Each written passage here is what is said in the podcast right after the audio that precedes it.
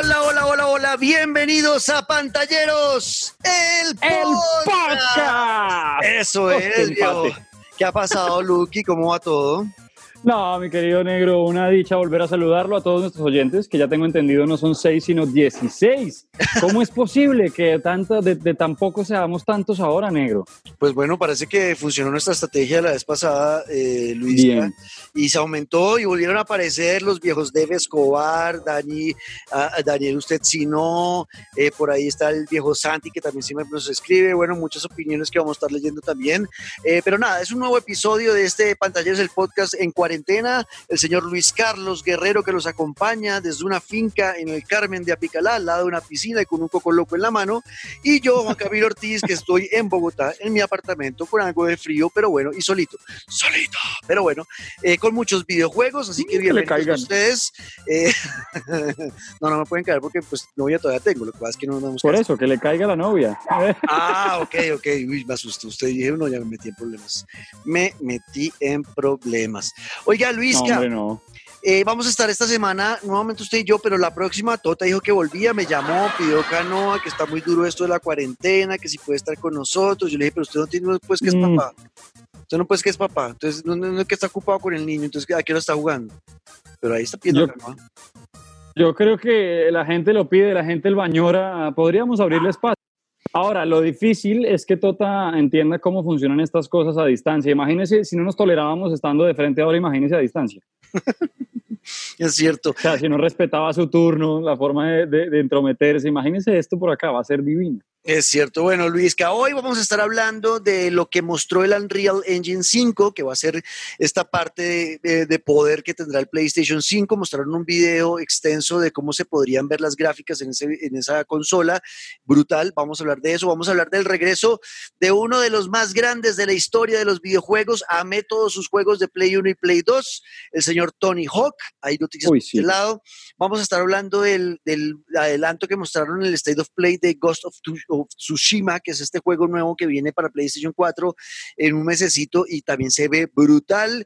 Y eh, una pequeña reseña de lo que vimos de Paper Mario, el nuevo juego de Paper Mario que se viene para Nintendo Switch, que también se ve súper bonito gráficamente, eso y mucho más que estamos jugando. Y hoy estrenamos sección, el pantallero invitado, Luisca. Ah, lo más bonito de todo. A mí me encanta cuando los que se toman las luces, cuando los alumbran las luces a quienes merecen que son nuestros oyentes ahí firmes y que además son los que verdaderamente negro tienen el tiempo por estos días de, de, ponerse a jugar lo que habían dejado en el olvido. Muchos por ahí escribiendo que están retomando juegos, eh, hablando de los lanzamientos que vienen en camino. Así que, ojo, ya tenemos varios pantalleros más por aquí invitados. Eso es. Así que hoy el pantallero invitado será el viejo arroba Def Escobar. Es un oyente fiel que hemos tenido desde el principio, desde la época incluso de pantalleros en Radioactiva, incluso desde la época de Game 40 en los 40. Y eh, ahora está también acompañándonos en esta misión que es el podcast. Y él nos envió algunas notas de voz opinando de lo que dijimos eh, del programa pasado y lo vamos a escuchar y lo vamos a, a, conversar entre usted y yo. ¿Listo? De una. Firmes. Entonces arranquemos. Empecemos por el Unreal Engine 5, su debut en, eh, en, lo que será el PlayStation 5 y como se podrían ver las gráficas de algunos de los juegos de, que, que usen ese motor gráfico, eh, muestran eh, a una mujer yo no sé, hay gente que escribió que parecía el tráiler de Anthem, ¿no? Porque era este muñeco volando, metiéndose como por entre, entre eh, partes de la geografía, entre una montaña, sale por un túnel, vuelve y sube, vuelve y baja, pasa por encima del agua, y es como una mujer. No, esto no quiere decir que vaya a ser un juego, ¿no? Es simplemente hicieron este video para mostrar cómo iba a funcionar el motor, cómo la vio.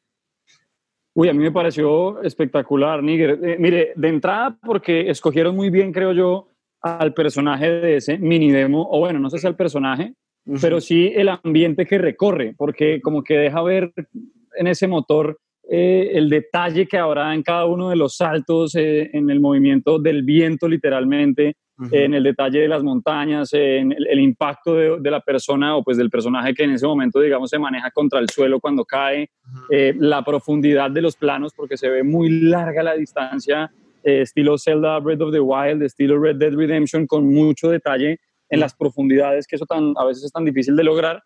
Eh, y lo que usted dice, no es que sea un juego, no es que sea un adelanto, simplemente es como un mini, mini demo que se inventaron para presentar eso, ¿no? Como eh, el motor gráfico y de juego que, que traerá el Unreal 5 de PlayStation 5. Exacto. Eh, impresionante ver el ray tracing, que es una de las características nuevas que va a tener, a tener la nueva generación de consolas, que simplemente lo que hace es que va a hacer mucho más real el tema de la iluminación en los juegos, cómo rebota el rayo de luz, ¿no? Cuando, por ejemplo, digamos, usted vive en una casa que tiene una pared blanca y cómo esa pared blanca refleja la luz, o sea, el rayo de luz cae en la pared y rebota. Eso así funciona la luz en la vida real. Y esta vez lo van a poder eh, casi que calcar al pie de la letra eh, toda la parte física de cómo funciona los rayos de luz y cómo se rebotan en las diferentes superficies y eso generan pues lo que nosotros percibimos como realidad y eso va a tener el ray tracing, que será una de las nuevas características, no solamente el Play 5, el Series X también trae ese ray tracing. La verdad, pues muy bonito. Vi mucho debate y pelea, pero que de la gente peleando en Twitter por el, por el demo. Primero, pues sí, lo que yo vi, eh, por ejemplo, expertos en Estados Unidos, yo retuiteé a Steven Totilo, que es uno de los duros de, si IGN. El tipo dijo, acuérdense, o más bien vayan a ver la presentación del Unreal Engine 4 y los anteriores, y para que ustedes manejen sus expectativas, ¿no? porque obviamente esto es un demo de nueve minutos que hicieron solamente para mostrar el motor, no es que hayan desarrollado un juego de 100 horas, solamente nueve minutos, entonces claro, pueden explotar al máximo toda la parte gráfica, entonces cuando uno vaya a comprar un juego que dure 100 horas, el juego, y tenga un mundo gigante, pues eh, sí hay que tener claro que esa calidad gráfica va a disminuir a la hora de que vayamos a enfrentarnos al Play 5, ¿no? No quiere decir que vamos a encontrar los juegos exactamente igual como vimos este demo, eso es normal y es lógico, pero la gente enojada que porque se estaba diciendo eso, que no, que igual sí se puede mejorar, que llegue, sí, con el tiempo puede que llegue un punto pues obvio, claro. Pero Claro, negro. Además, mire, eh, una de las quejas como que en vez de la gente impresionarse o dejarse sorprender, de lo que se viene en camino y de todavía entender que falta tiempo para ese lanzamiento de las nuevas consolas, de, ver más bien que dentro de lo que nos falta todavía hay mucho para mejorar y que ya se está viendo espectacular. Mucha gente diciendo, mire, lo que hicieron fue que pusieron eh, pequeñas animaciones entre los momentos en que la personaje debía como frenar o, como pasar de escena, que es el recurso que se utiliza mucho en videojuegos como para no pasar a fundido negro y evitar las cargas. Eh, y salieron los, pues, los del motor diciendo, oiga, para nada, o sea, nosotros lo que queríamos al revés era mostrar no solamente el detalle dentro del juego, sino también a nivel gráfico cuando se muestran imágenes de conexión entre, entre lo que estamos jugando. Entonces, ya se sabe por, por obvias razones que ahora el tiempo de carga, si es que no va a existir, va a ser mínimo. Solamente lo que estaban buscando era mostrar cada detalle por del lado que pudieran. Exacto. A mí me emociona de todas maneras. Yo entiendo eh, y, manejo mis expectativas y no las voy a poner, que no, no, no, voy a exigir que los primeros juegos que salgan con la consola en diciembre tengan la misma calidad gráfica porque eso no va a pasar.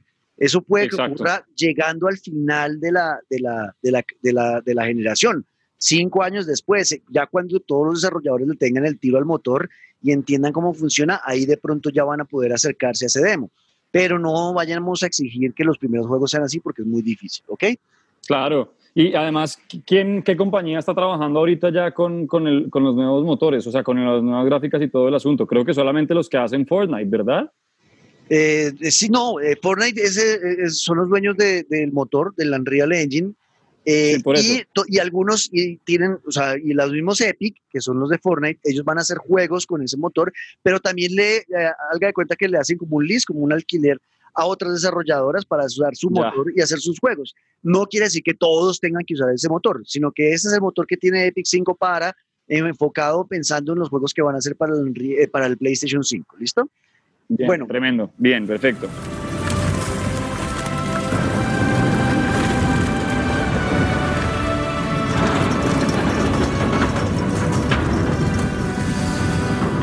Bueno, Luis, que avanzamos y otra de las noticias importantes de lo que nos dejó la semana pasada, que me emocionó muchísimo, fue ver la remasterización de, y además no solo remasterización, sino que parece, parece que es un remake.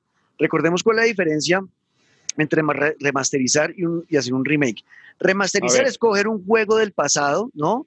Y actualizarlo a las gráficas del presente, pero no se toca nada de los elementos de las misiones, de la historia, de los personajes, todo se deja exactamente igual, simplemente se actualizan las imágenes. el remake, además de remasterizar las imágenes y traerlas al presente, también eh, de pronto meten nuevas misiones o nuevos personajes o modifican los personajes o meten nueva música o ese tipo de cosas, ya, ahí ya empieza a ser remake. Me parece a mí que esto más que una remasterización va a ser remake, por ejemplo, eh, los, los eh, ah, bueno, no he dicho el nombre. Viene Tony Hawk Pro Skater 1 y 2. Eso le iba a decir. Marica, venía, hablando yo. Viene Tony Hawk Pro Skater 1 y 2, las dos primeras entregas de ese famosísimo juego de la PlayStation 1 eh, que nos enamoró a todos, que luego generó una franquicia gigante que en Play 1 y en Play 2 dominó. Eh, a los que amábamos montar, en montar en tablas y solamente pudiéramos hacer el Oli, pero sí conocíamos bien el mundo del skating, que en esa época nuestra generación fue muy de moda, ¿no, Lisca? Todos sabíamos que era montar tabla. Y todos sabíamos lo que eran bandas como Goldfinger, como Blink 182, como eh, Newfound Glory, como The Starting Line, porque estaban incluidas en la banda sonora y porque todos cuando jugábamos Tony Hawk, mi querido negro, queríamos salir al parque de una acompañados de nuestro Discman, nuestro Walkman, y en las orejas, obviamente, a todo volumen las canciones que hacían parte de la banda sonora de Tony Hawk. Esto es un juego que, que marcó generaciones y que hay un antes y un después para todos los gamers eh, que pasamos por los controles de Tony Hawk y encontrarse con esta noticia negro, además con los dos juegos unidos, eso va a ser espectacular. Usted hablaba de remasterización, obvio, porque van a traer eh, eh, cosas nuevas, estoy, perdón, de cosas, digamos, viejas, pero traídas al nuevo título. Por supuesto, mire, nos vamos a encontrar personajes como Bucky Lassick, como Steve Caballero, como Andrew Reynolds, como Chad Muska, todos esos skaters con los que, con los que usamos pues, cuando éramos chiquitos. Y además hay ya varios indicios. Que hoy, en día esos, que hoy en día esos están viejos, ¿no? Incluido Tony Hawk.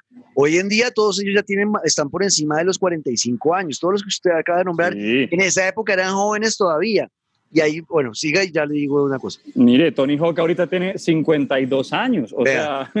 ya nuestra leyenda es leyenda viviente. y, la vaina va, lo que le iba a decir es que va a, saber si de pronto va a contar, claro, de la remasterización vamos a tener personajes, pistas, pero ¿será que también vendrá como por ejemplo con esos secretos de poder desbloquear? ¿Usted se acuerda, negro, en el segundo Tony Hawk? Uno podía desbloquear hasta Spider-Man para jugar con él. Bueno, pues a ver si tal vez vienen incluidos los secretos o vendrán nuevos. Seguro va a ser de las dos, o va a ser un remaster tremendo. Es, es, posible. Yo lo que yo he, podido saber es que sí va a incluir nueva, por ejemplo, banda sonora, obviamente la clásica, el, que era puro punk y neopunk a lo que daba, eh, pero van a incluir algunas canciones nuevas y esos personajes que usted acaba de mencionar, el Steve Caballero, Chad Muska, todos ellos, eh, y Bucky Lasek, todos ellos van a, van a ser ahora, los vamos a poder jugar con la, con la edad actual. O sea, vamos a poder jugar con el Tony Hawk de 52 años. Exacto.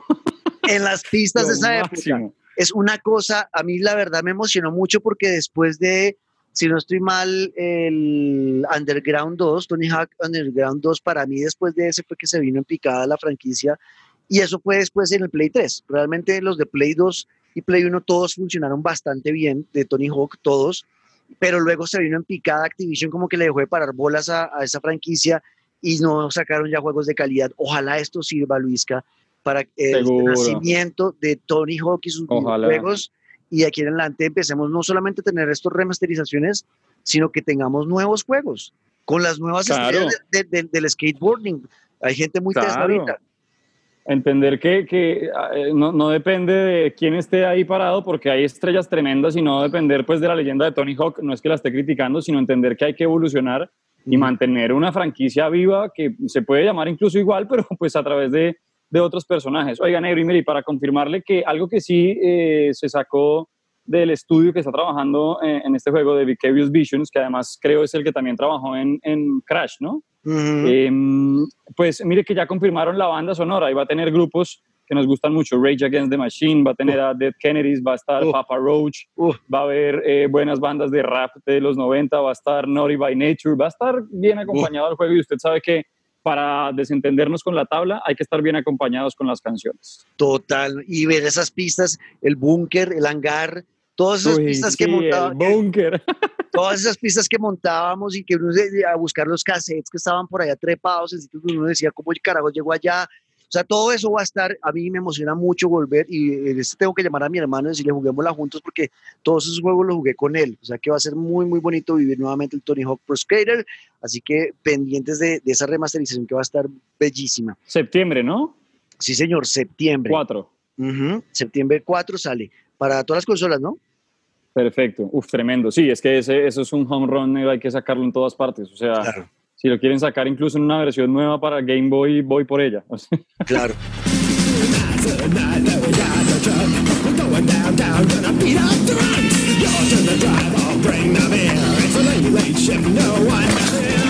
Bueno, avancemos y ahora nos encontramos con el State of Play que fue dedicado 100% al juego Ghost of Tsushima, que es este videojuego de samuráis y ninjas eh, de, la época feudal japonesa, que nos va a mostrar algo muy bonito, un juego que solamente en la parte gráfica uno queda realmente como absorto, como que, como que se lo come ese, ese paisaje y queda uno como realmente maravillado de cómo se ven todos los árboles con el viento, eh, los pastizales, las vainas de maíz, todo eso se ve súper bonito. Eh, muy atractivo, la verdad me llama mucho la atención lo que va a ser este juego. Eh, vi que gente opinaba eso y creo que estoy de acuerdo. Tiene muchas similitudes en algunas cosas, sobre todo en la parte del sigilo con Assassin's Creed. ¿Lo sintió?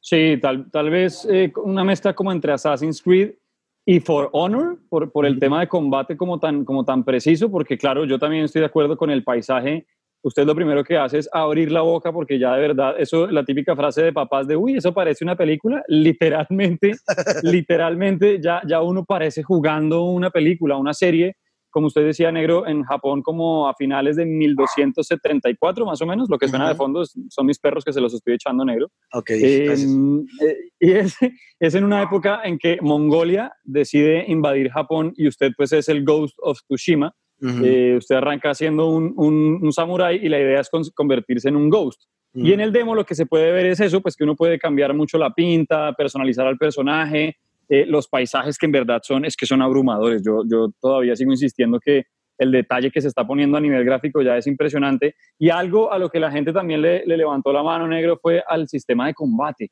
porque ahí, ahí es lo que iba yo con For Honor, es muy preciso en el hecho de, de, todavía no están, pues digamos, determinados los controles, pero se nota que es el momento preciso de defenderse justo al momento preciso de atacar, que no simplemente es darle cuadrado y triángulo como en los típicos juegos de esquivar, pegar, sino que acaba de tener como su, su, movimiento hacia cada lado en estilo For Honor de escogerse eh, si se defiende por derecha, por izquierda, con qué tipo de ataque defenderse para no gastar tanta energía. Entonces, por ese lado la gente quedó como, uy, va, a estar complicado el tema del combate, pero más allá de esos 10 minutos por ahora se ve, es eso, un antojo tenaz de un juego que está explorando por todas partes el detalle gráfico y el detalle de combate increíblemente. Total.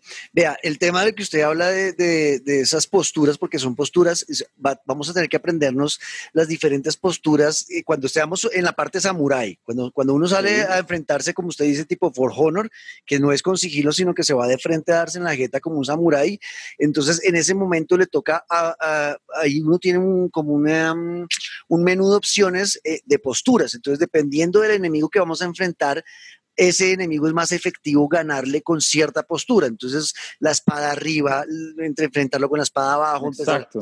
ese Como tipo retar a duelos, ¿no? Exacto. Como retar un duelo a, algunos enemigos. Exacto. Entonces, ese juego de posturas lo hace complicado, sí, pero también emocionante el momento en el que uno empiece ya a dominar ese sistema de posturas y empezar a sentirse uno poderoso y matar a todo el mundo, ¿no? De diferentes formas, dependiendo del nivel del enemigo. O si ustedes como yo, porque seguramente yo lo intentaré así, porque ese sería modo fantasma. Exacto, mi exacto, mi estilo de juego es más como el modo fantasma. Hay dos formas en el juego de afrontar el juego. Una, el modo fantasma, que es eh, con sigilo muy mucho más eh, acercándose al estilo de juego de Assassin's Creed y el otro es el modo samurai que es el, el, que estamos diciendo que es el de las diferentes posturas y es un hombre honorable, ¿no? Y entonces es otra cosa.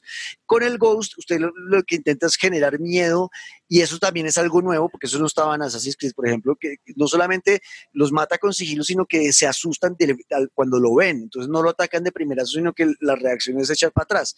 Eso todo lo va, lo va a usar uno para, para, pues, para la ventaja de uno. Entonces hay dos formas de hacerle como approach al juego, es lo que aprendimos en ese video. Una, de frente, eh, con las diferentes posturas dependiendo del enemigo, o la otra que es el fantasma, eh, haciendo todo el tema del sigilo y combatir con miedo. También muy inspirado o sea, tema de Batman. Negro, eh, es básicamente eh, dos opciones, la negro o la luisca. O sea, la negro es escondidito por la sombrita, como quien no lo ve, cayendo de encima, o la luisca es espada en la espalda, cuchillo en la boca y vaya que se le vengan de frente todos. exactamente. Ahí, está. Ahí está. acabamos de resumir Ghost of Tsushima, ya está resumido. Así es como se va a jugar este juego. Pero se ve brutal, Luis, que yo estoy muy emocionado con él. Eh, sale en julio, si no estoy mal. 17 eh, de julio creo que es la, fecha del Ghost Sí, sí, más o menos, es un mes después de Last of Us. Entonces, eh, para que se vayan preparando para ese juego, ahorren porque vale la pena tenerlo.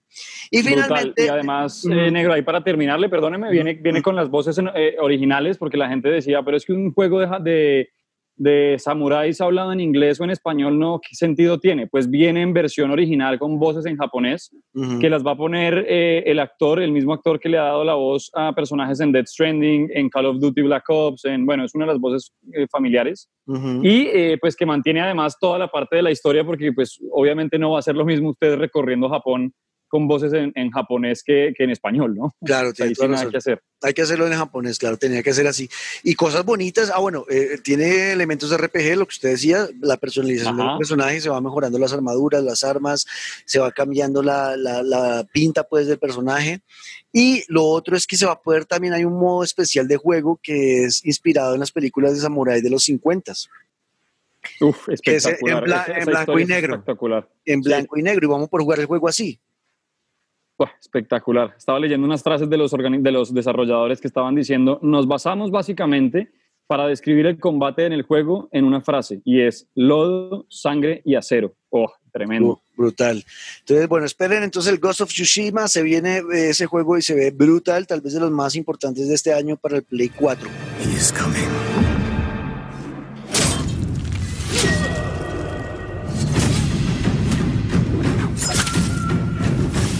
Y la otra presentación que también va a salir como por la misma época es el Paper Mario. Anunciaron en Nintendo que van a sacar un Paper Mario para Nintendo Switch, se llama The Origami King. Es un juego, precisamente como lo dice el nombre, ¿no? Eh, de Paper Mario, que es este personaje que es como de dos de, eh, de papel, pero esta vez se enfrenta con personajes 3D en origami se ve brutal, las gráficas, eh, ahí es cuando uno entiende el tema de que las gráficas no son todo, o sea, el poder gráfico al final puede que haya una consola que tiene la mejor, eh, el mejor poder para hacer gráficas impresionantes y más reales, pero si la historia no está y si el gameplay, que al final es lo más importante de todo, no está, pues no va a hacer nada con ese poder gráfico. Y Nintendo Switch y Nintendo entendieron eso desde la Wii no tenemos que tener la consola más poderosa, sino que tenemos que tener juegos muy, muy sólidos en la parte de gameplay y con historias muy bonitas y que atrapen fácilmente. Eso es lo que la tiene clara Nintendo. Van a sacar este Paper Mario Origami of King, que además yo no entendí bien porque al principio como que es Peach la que termina enfrentándose a, Mario y de ahí empieza a desarrollarse la historia. Eh, y se ve, no, es demasiado bonito, o sea, eh, la palabra es cute, es muy tierno como se ve todas las imágenes de ese juego y ya quiero tenerlo, la verdad, el Paper Mario. Sí, negro, a mí, a mí me pasa con Mario que, que las historias que, que, nazcan a partir de, de, esa franquicia yo sé que van a ser buenas y además que andan de celebración de sus ya 35 años, pues yo, yo siento que por donde disparen va a ser tremendo y sobre todo haciéndole ahí énfasis en, en, esa hermosa frase que yo me encontré por ahí en sus redes, negro, eh, de lo importante no es el poder de la máquina, sino lo que se hace con ella y la historia que se cuenta, ¿no? que todos celebran las gráficas y todos es, no, es que vea las gráficas y las gráficas y no se dan cuenta que la historia y el gameplay son verdaderamente eh, eh, lo, que, lo que tienen que ser protagonistas. Y con Mario siempre pasa lo mismo. Yo siento que Mario es un personaje que ya uno quiere tanto que sin importar de dónde lo lancen y en qué forma, 2D, 3D, eh, versión Paint, versión lo que de, versión mexicano, ¿no? Como sombrerito mexicano desde arriba, estilo Zelda Game Boy. Como sea, yo, yo siento que, que, el tema con Mario siempre va a ser muy bonito y ahora imagínense llevando un clásico, porque pues eh, Paper Mario desde donde lo vea es un clásico, ahora la consola de Switch, eso va a ser maravilloso va a ser brutal, así es, eh, Luis, que es cierto. Bueno, porque estén pendientes, Paper Mario va a salir casi que el mismo día de Ghost of Tsushima, para que lo tengan pendiente. Al tiempo, ¿no? La misma semana, Mario. Sí, señor.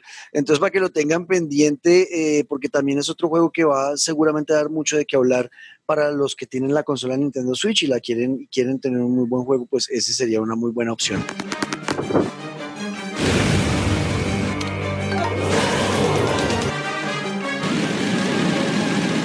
Bueno, Luis, que vamos a entrar a una nueva sección, eh, se llama El Caballero Invitado. Esto es inspirado en Def Escobar, uno de nuestros oyentes más asiduos, de los más fieles, de los que siempre están ahí, porque eh, me describió él, me dijo, oiga, es que tengo muchas cosas para decir de lo que ocurrió en el episodio anterior de Regreso de Uy, nos van a vaciar. Eh, no, digo, tengo muchas cosas que opinar y en un tweet no alcanzo. Entonces le dije, mándeme notas de voz y, y miramos a ver si las pasamos. Yo quiero hacer esta prueba y la idea sería esa, eh, que cada programa, cada episodio tengamos un pantallero invitado, un oyente que nos mande unas notas de voz contándonos lo que pensaron del, episodio anterior y haciendo sus reflexiones. Así que aquí está Def, escuchémoslo. Bueno, negro, me alegra que ya esté iniciando y avanzando en Last of Us. Espero no lo deje de lado creo que todavía le falta mucho. Es que le dijo que iba con el 70%, pero son recuerdo, no, creo que como en la mitad. O sea, el juego dura exactamente un año, o sea, las cuatro estaciones del año. Eso dura, entonces no sé en qué estación va. Y claro. trate de pasarlo en serio, emocionalmente, es la locura. Y ese final es impresionante. Entonces, trate de sacarle el tiempito poder pasar de las of Us y después se pasa el DLC. Me imagino que también viene ahí, que es cortico. Sí, sí, sí, bien. Entonces, bueno, eh, primero que se el tema de, las tofas que me faltaba la mitad. No, yo pensé que estaba más adelante. Usted me. claro, es que yo me confundí porque se me olvidaba un, un pedazo muy importante del juego. que, que, me acuerda de ahí porque habla de las cuatro estaciones. Claro, a mí se me estaba olvidando el invierno, aunque es una de, los, de las partes más importantes, no solamente del juego, sino de la historia en general de The Last of Us. Es, es bien bonito, mi negro, pero de acuerdo con Dave, tiene que acabarse ese juego porque la descarga emocional y, y, el tema con The Last of Us es único hasta ahora. Ok, bueno, pero yo creo que creo que estoy por la mitad. Creo que estoy, creo, no, bueno, yo estoy en el otoño, si no estoy mal, en el juego, que es después de la universidad esa. Creo. Yo siento que en, el momento en el que usted llegue a un hospital, eh, cuando llegue a ese hospital, para mí es la mitad del juego. Ok, bueno, listo. Vamos a avanzar a ver qué más dice Def. Que por mi lado, la cuarentena, ahí también aproveché y pasé Uncharted de los Legacy, pasé de, eh, pasé de The Stranding, eh, pasé otro que no me acuerdo cuál fue, pero llegó Call of Duty, llegó Warzone y me consumió todo el tiempo posible. Sobre todo porque mis amigos tienen Play, pero mis amigos no son como aficionados a, eso, o sea, lo tienen como porque sí. Algunos por jugar FIFA y ya. Y con ellos nunca juego online, nunca, nunca, nunca. Pero Warzone nos obligó a jugar online. Ok, creo que eso nos ha pasado a muchos en esta, temporada de cuarentena, Luisca, eh, con el grupo de amigos que estoy yo, eh, son amigos que yo conozco hace mucho tiempo, muchos años, e incluso dejamos de tener contacto porque pues nuestros días se separaron y cada uno cogió su trabajo y su, vida personal y sus nuevos amigos, ¿no? Y, y ya, y así es la, el orden de la vida, que amigos se van yendo pero con, con, con, Call of Duty Warzone nos pasó que nos volvimos a unir todos esos amigos de hace mucho tiempo y ahora hablamos todos los días y creo que no es tanto por el juego, sino por el poder jugar juntos es lo que nos conectó al Call of Duty Warzone. Y, y pasa, Negro, con los que no lo juegan online, o sea, con los que no están acostumbrados ni tienen parche para hacerlo online, pero también pasa como, por ejemplo, en mi caso, que yo sí he tenido siempre mis tres, cuatro amigos con los que hemos jugado no solamente Call of Duty, sino hemos pasado por Ghost Recon, por For Honor, por The Division, por una cantidad de títulos que son para jugar precisamente con combo. Pero hay algunos cercanos, ¿no? De cada uno de esos amigos que precisamente siempre había tenido solamente ese pequeño combo con el que jugaba Call of Duty y ya.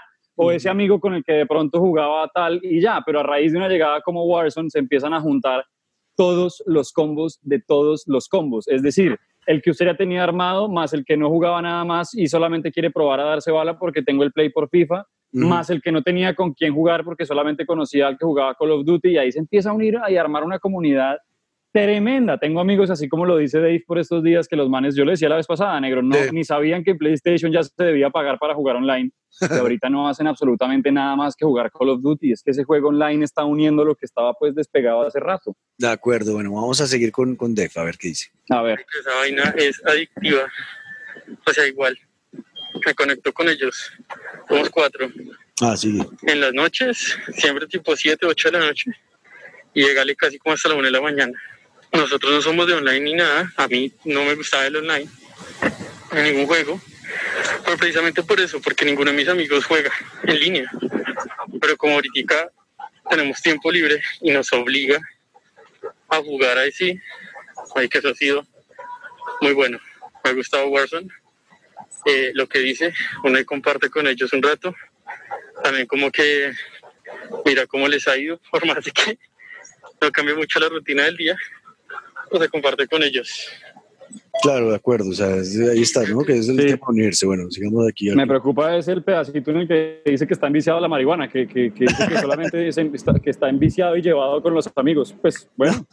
no, pero no es la marihuana, no diga eso. No, yo, es que yo, se me, se me fue el internet y hoy no, me preocupa que estamos reenviciados, pero, pero pues, aquí Y creo que es un momento que hay que aprovechar eh, de jugar con los amigos. Lo hablo sobre todo por mi lado, porque cuando, entre comillas, volvamos a la normalidad, ya cada uno volverá a salir, cada uno va a estar como... Ay, ¿qué pasó? ya, Con su novio, con sus cosas, y no va a haber el tiempo para volver a jugar así online con ellos. Entonces lo aprovecharé. Eh, y negro, avisa a ver si echamos una o dos partiditas en Warzone.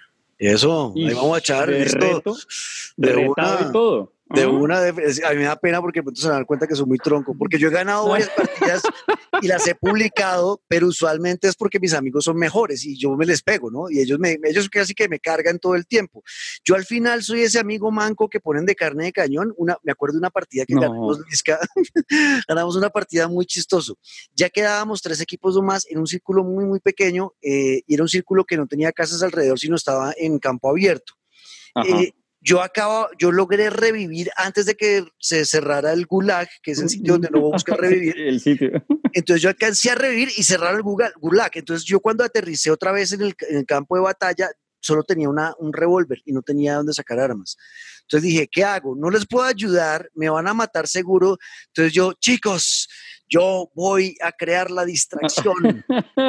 Yo soy la carne de cañón para que ustedes ganen. Y me tiré en un camión que vi, había un camión cerca al, al, al, sitio donde se estaba cerrando el círculo, me monté al camión y arranqué a atropellar gente a lo que da. Entonces, claro, todos los de los otros equipos solamente me veían a mí. O sea, vieron claro. como este man nos va a matar. Entonces, claro, todos empezaron a echarme bala a mí y mientras estos manes todos estaban concentrados en mí, claro, llegaron mis amigos y pi, pi, pi, pi, pi, pi, pi, me mataron a mí los manes, obviamente, y mis amigos sobrevivieron hasta el final y ganaron la partida. Así es como oh, he ganado mire, yo. Qué espectáculo, qué espectáculo. Usted, usted es de los que, es que en la, en la, guerra saldría corriendo y se votaría entre los muertos para que crean que usted está muerto. Eso es, es de la Exacto. gente que la, la, tiene clara. Exacto, bueno, a ver qué más dice este man. Pasando al tema de Xbox, eh, igual. Eh, yo también había entendido que iban a presentar como gameplays, presentaron puras cinemáticas. Yo tenía entendido que los juegos que iban a presentar iban a ser exclusivos de Xbox. Entonces resulta que no. Cuando terminé de ver todo lo que presentaron, realmente no me llamó para nada la atención. O sea que yo dijera, es que quiero comprar una Xbox X X, ¿qué se llama? Mm. No me acuerdo. Por este juego, entonces no. Después por ahí me dijeron que no, que en julio van a presentar exclusivas. Entonces, la verdad, en estos momentos, Xbox podrá ser técnicamente la mejor consola, con mejor rendimiento, con mejor de todo. Bueno, me llama la atención. Lo que quiero son juegos. Ahí está, claro, sí, eso le pasó a mucha gente, ¿no, Luis? Que mucha gente se quedó esperando que mostraran juegos, juegos exclusivos y presentaron de todas maneras de Medium, es un exclusivo claro. de, de, Xbox. Eh, y sí parece que en julio van a mostrar eh, ya ahora sí gameplays, obviamente porque se dieron cuenta que la embarraron.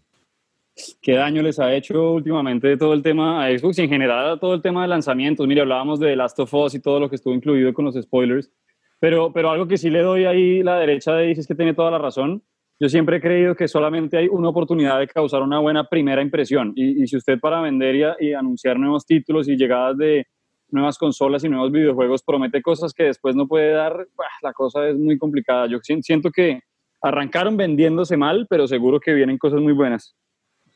Respecto a Assassin's Creed Valhalla, ay, capaila, ya me perdió esa saga.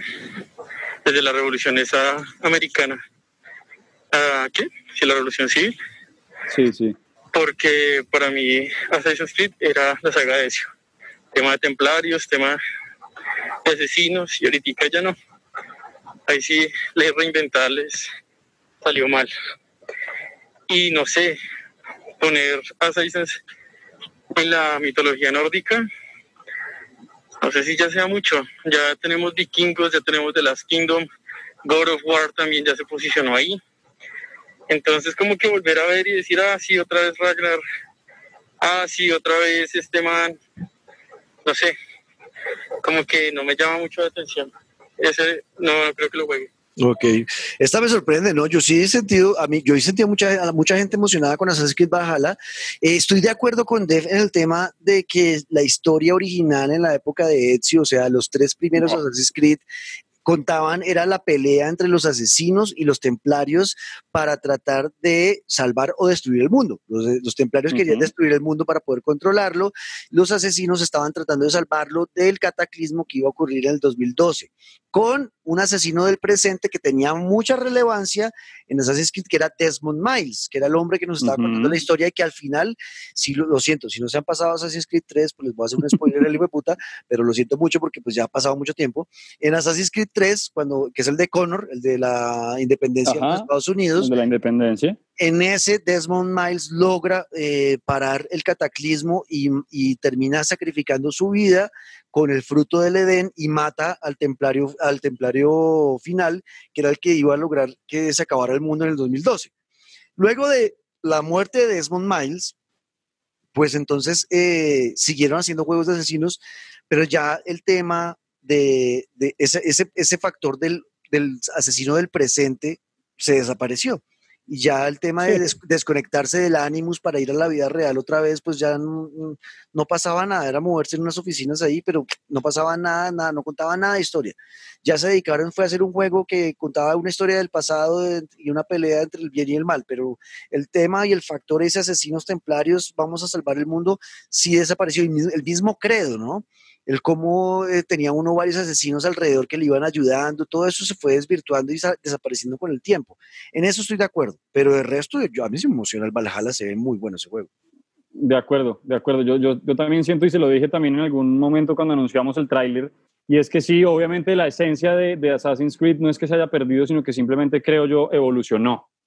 Porque ya muy difícil quedarse patinando en la misma historia de, de, Ezio, de, de, Desmond, todo el asunto, sin ofrecer nada más. Porque claro, así como muchos se pueden ahuyentar, como Dave y como varios que he visto que dicen ya eso no es Assassin's Creed, desde Origins a mí me perdieron, el Odyssey ni lo he probado y el Valhalla ni hablar.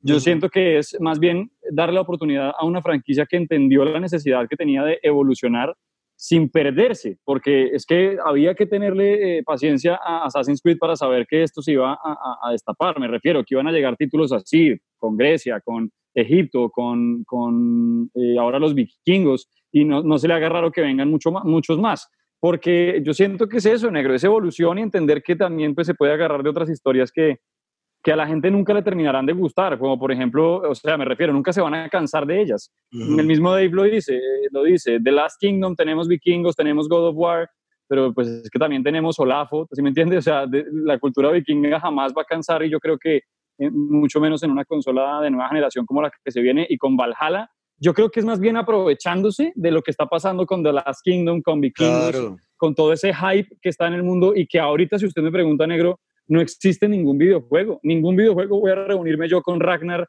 o tengo yo la posibilidad de, de, jugar como en verdad la cultura vikinga, de combatir a los ingleses como en The Last Kingdom, bueno, como sea, siento que no hay todavía un videojuego o que al menos no ofrezca lo que va a ofrecer Valhalla a simple vista de entrada, ¿no? Exacto, y al final esto, esto como todo, como todo arte de entretenimiento, pues al final todo es subjetivo, ¿no? Entonces hay cosas que a uno le gustan y hay otros que no Exacto. gustan. ah, sí, eso sí está claro. Eso sí está claro. Bueno, y vamos con la última nota que envió Dave. A ver, viejo Dave.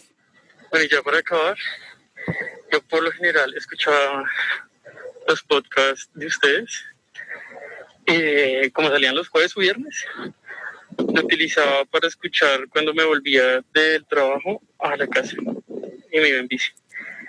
Ahorita como ya no se puede hacer eso, lo estoy aprovechando para escucharlo mientras saco los perritos. y mi rutina, eh, hay que estoy levantando tipo 8. En la mañana trato de organizar eh, almuercito para entrar algunos correos y tipo una, dos, que almuerzo, me veo una película, una serie y apenas la termino empiezo a darle al play. Me hace falta terminar Dragon Ball Kakarot. Que lo estoy tornando pero muy poquito con Warzone. Bueno, ahí está lo que tenía que decir. Def, esa es su rutina. O sea, que Def, ¿será que es que no está trabajando, verdad? ¿Cómo así? Estoy preocupado por Def ahora. Me alegra que tenga un tiempo así destinado a los videojuegos. Así debería ser siempre, negro. Bueno, pues ahí está lo que nos decía Def. Bueno, ya vamos cerrando este episodio de hoy. Eh, yo, yo contacto al próximo, que, porque ya tengo ahí un tweet que nos mandaron de alguien que estaba jugando un PC, no entendí bien, un, juego, videojuego donde uno arma computadores. y el man dice que el man, el man ha aprendido mucho de computadores jugando ese videojuego. Quiero que nos lo explique, así que lo voy a contactar para que nos mande nota de voz para el próximo episodio. Bueno, Luisca, eh, ¿qué pasó la última semana? ¿Qué jugó? ¿Qué avanzó? ¿En qué va? Oiga, estoy absolutamente atrapado con Assassin's Creed Odyssey. Eh, se lo contaba en el podcast pasado que lo tenía como en el olvido, no porque no me haya gustado, sino porque esos Assassin's Creed siempre merecen un tiempo grande y, sobre todo la calma, negro, porque es que usted pasarse un juego de esos de afán es muy aburridor la calma, además de un mapa que es gigante, de viajar en todas las islas griegas, de atravesarse pues entre fortalezas, capitanes para ir subiendo de nivel. Eh, y ahí voy, ahí voy, apenas llegué al nivel 32 porque hay digamos que una mini pausa cuando usted llega a conocer a su padre, al padre del personaje o la personaje que usted maneja. Em, y hay como una pausa porque la siguiente misión, digamos que se la, se la entregan casi que cinco niveles por encima suyo, entonces estoy entregado por toda Grecia, subiendo de nivel, conquistando fortalezas, a ver si puedo llegar al nivel que me exige la misión. Y por supuesto, por supuesto, entregado a FIFA Negro, que usted sabe siempre, siempre es mi compañera. Y eh, al videojuego que le explicaba la vez pasada, aunque Odyssey ya se tomó todo mi tiempo, todavía tengo por ahí algunos momentos para aprender otra vez con Sleeping Dogs, que lo tenía muy olvidado y que la verdad me encanta ese juego. Me tiene antojado usted con el Sleeping Dogs. Uy, es muy bueno. Muchas ganas de jugarlo otra vez. Pero es que yo estoy en eso y una vez le cuento entonces en qué estoy. Yo eh, la última semana les conté que estaba con eh, The Last of Us, que lo tengo ahí en stand-by, en pausa, porque me aparecen muchos juegos. Eh, Call of Duty Warzone, eh, estoy jugando el Animal Crossing, estoy jugando también el Assassin's Creed Origins. Y en la semana yo les había contado que me han hecho comprar, sí, de las sofás, y que me han hecho comprar unos mis amigos con los que juego Grand Theft Auto 5 porque ellos lo están jugando también Ay, verdad. en línea. Pues ya empecé esta semana a jugarlo y, y, creo que dejé de jugar todo porque ahora estoy metido en el berraco Grand Theft Auto tratando de mejorar los stats de mi personaje en línea. Entonces estoy comprando que ya compré ya compré la empresa donde puedo comprar almacenes para llevar mercancía y venderla luego más cara. Compré una, una, una, el club de motos para poder comprar el, el sitio donde se falsifica dinero para luego poder vender ese dinero falsificado compré el arcade o, las, o, el almacén de maquinitas donde preparo los golpes para robar el casino. Eh, y eh, mientras eso, pues mejorando también las armas, mejorando los carros, me ha consumido mucho tiempo y ha sido muy divertido, Luis, que increíble que un juego del 2013, siete años, siga generando lo que genera Gran Theft Auto, es una cosa de locos. Y ahora me la paso jugando esa vaina y todo lo demás quedó en stand-by y ahora estoy feliz con el Gran Theft Auto 5. Oiga, Negro, una pregunta, es que ese juego, imagínense, si sigue siendo de los más vendidos hoy en día, siete años después sigue siendo el top 5 y top 3 de los más vendidos en el mundo, pero le iba a preguntar, mire, para muchos que, por ejemplo, Andy, que es el que se encarga de vestir este, este, este podcast y que seguro nos está oyendo, apenas se está entregando a Grande Fauto en, en el tema online. ¿Cómo funciona así rápido, negro? O sea, una entrada rápida al, al, mundo online de Grande Fauto es necesario, por ejemplo, haberse pasado el juego o simplemente usted arranca con un personaje distinto y ya. ¿Y cómo hace para ir subiendo esos stats y para poderse gozar todo eso que a uno le gusta tanto, como robar casinos, robar bancos, etcétera? Porque la verdad es un juego muy recomendado para esta época de cuarentena, Michel. Bueno, pues lo importante con ese gran tefauto en línea, eh, Luis, que creo que si uno se pasa la historia, creo que empieza con más plata empezando por ahí. O sea, creo que en línea lo empezaría con más dinero, que la plata en el juego es muy importante, porque cuando usted no tiene plata, pues se le paran todos los negocios.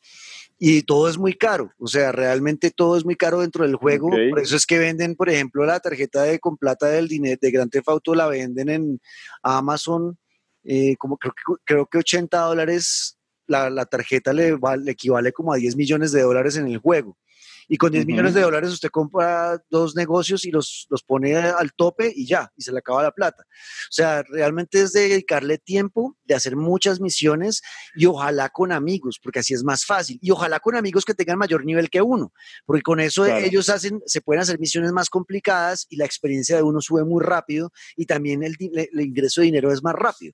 Entonces, la, la, mejor forma siempre es, para mí el juego, los juegos en línea, esto es muy personal, puede que esté equivocado para otros. Para Juan Camilo Ortiz, jugar juegos en línea sí o sí tiene que ser con amigos para que sea realmente divertido. Si no, yo me quedo mejor en la experiencia en solitario sin me conectarme al, internet, pues, porque no, no le encuentro yo la, pasión. A mí lo que me ha gustado estos días de jugar en línea, por ejemplo, Grand Theft Auto fue eso, con mis amigos preparar los golpes.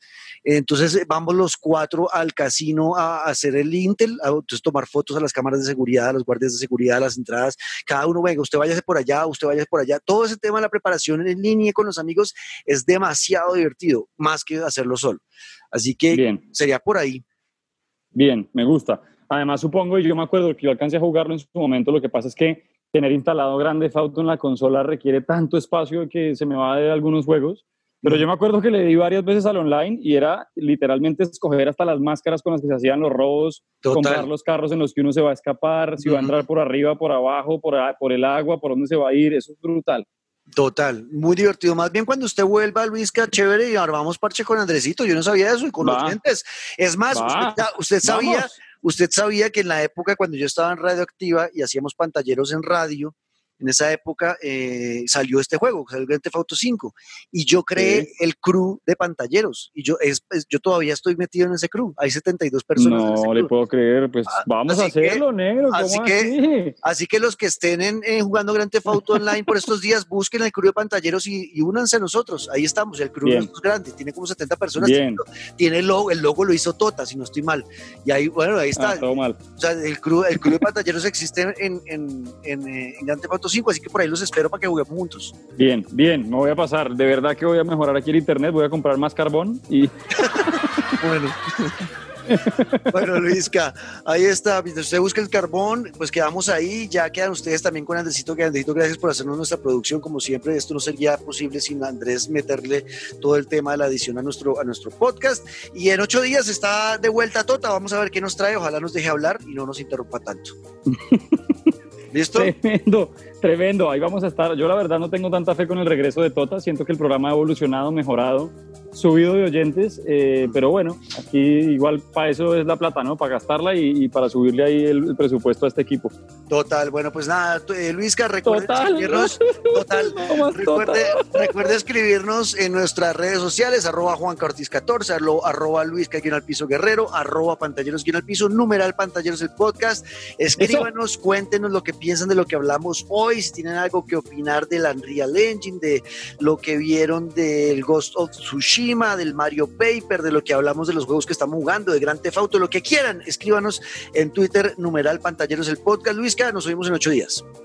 Eso es mi negro del alma. Ya saben que así el mundo se detenga. Los pantalleros seguimos rodando y yo quiero que sigan mandando esas voces de pantalleros invitados al programa, que nos sigan contando cómo va la cuarentena, qué están jugando acerca de Last of Us, que el negro apenas lo está jugando, de todo lo que quieran hablar aquí en Pantalleros, el podcast. Eso es, en ocho días vuelve entonces Pantalleros, el podcast. Chao, Luisca.